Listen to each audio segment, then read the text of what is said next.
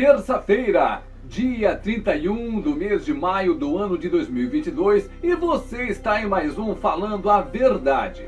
O nosso objetivo é apresentar a palavra de Deus como solução para todos os problemas e como resposta para todas as questões. No mundo atual em que nós vivemos, ninguém tem uma marca na testa para você falar esse é bom, esse é mal, esse é bandido, esse é policial, ninguém sabe quem é quem. Mas para o cristão é diferente. Todos nós que acreditamos em Cristo devemos levar em todos os momentos a marca de Cristo. Mas que marca é essa? Voltando um pouquinho na história, antigamente, lá no tempo dos egípcios, na antiguidade, eles já tinham o costume de marcar o gado. Para quê? Para que quando a vaca, o boi, o bezerro escapasse ali do aprisco, quem encontrasse saberia a quem pertencia o animal, justamente por causa da marca. Essa marca era feita com um negócio chamado ferrete, ou seja, era um metal que era colocado no fogo e depois disso ele era colocado ali na pele do animal e aquela marca ficava para sempre nós também devemos levar a marca de Cristo conosco, não aquela marca que o homem faz com ferro, não aquela marca que você pode tatuar no seu corpo, mas sim a marca tatuada no seu coração. É aqui no coração que você leva a marca de Cristo. E é muito fácil reconhecer estas marcas de Cristo porque elas refletem diretamente no seu comportamento. As marcas de Cristo estão presentes em todo aquele que conhece a palavra do Senhor.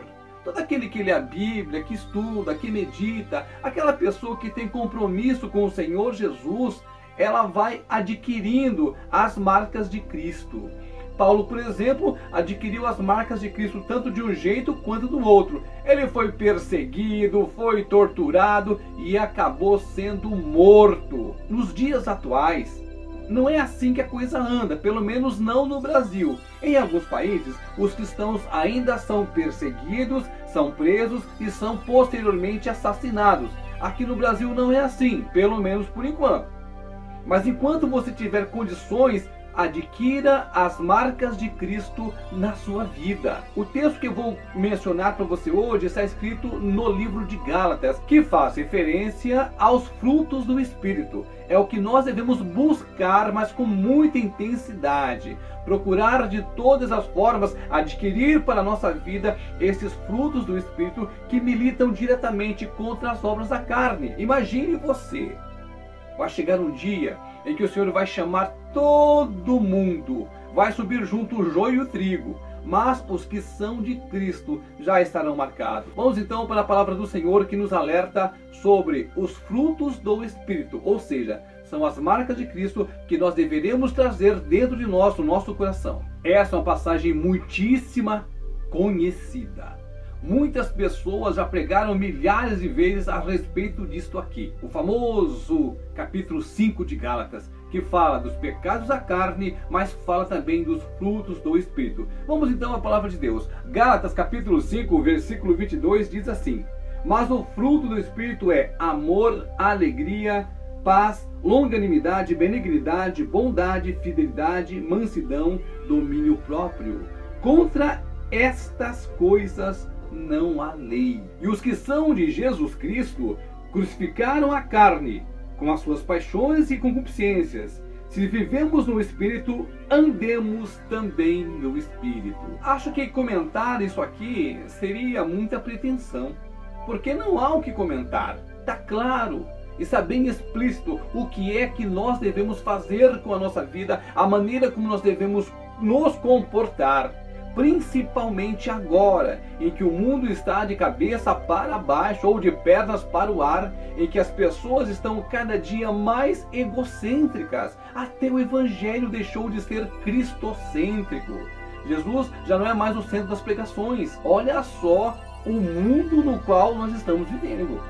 É muito importante que agora mesmo você exiba com muito orgulho e não com vaidade as marcas de Cristo. Também está escrito na segunda carta que Paulo escreveu a Timóteo, no capítulo 3, a partir do versículo 1. Peguei para você aqui uma tradução na linguagem de hoje, para que você entenda o quão é importante você conhecer a palavra do Senhor e o quão é importante você ter as marcas de Cristo na sua vida.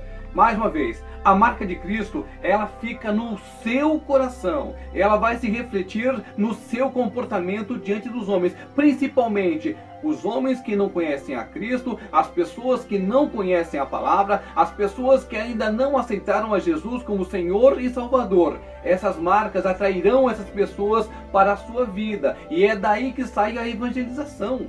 Você vai falar para as pessoas, elas vão olhar para você, vão reconhecer que você tem as marcas de Cristo através do seu comportamento, da sua maneira de agir, da sua maneira de ser. Entenda, há na palavra do Senhor a revelação do que está acontecendo hoje. Lembre-se disso.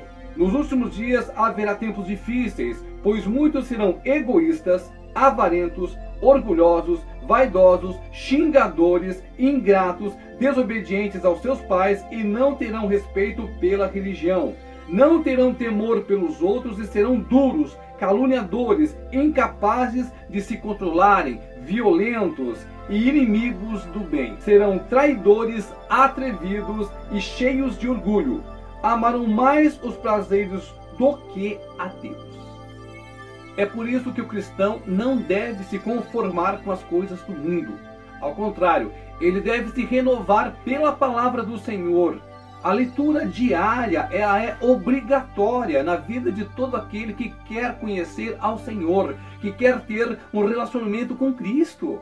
É impossível você agradar a Deus sem ler, sem estudar a palavra dele. Lembre-se, Agora é que os verdadeiros cristãos devem dar a cara. Você não pode ter vergonha de ser cristão, de dizer não para as coisas do mundo, de ir contra a moda, de ir contra ao que as pessoas acham que é normal e que é permitido, sendo que a lei do Senhor diz não. Então você tem que ser cristão, você tem que ser luz nas trevas, você vai ter que remar sim contra a maré. Este é o verdadeiro cristão. E o cristão verdadeiro traz o que? Traz as marcas de Cristo em sua vida. É hora de você colocar a espada na mão e ir para a guerra, porque o mundo está cada dia pior. A palavra de Deus diz que nós devemos orar ao Senhor da Seara que mande mais ceifeiros. É o apelo que eu faço para você neste momento. Se você está vendo este vídeo, ouvindo este áudio, repense na sua vida. Veja para onde é que você está indo. E lembre-se, o Senhor Jesus está voltando.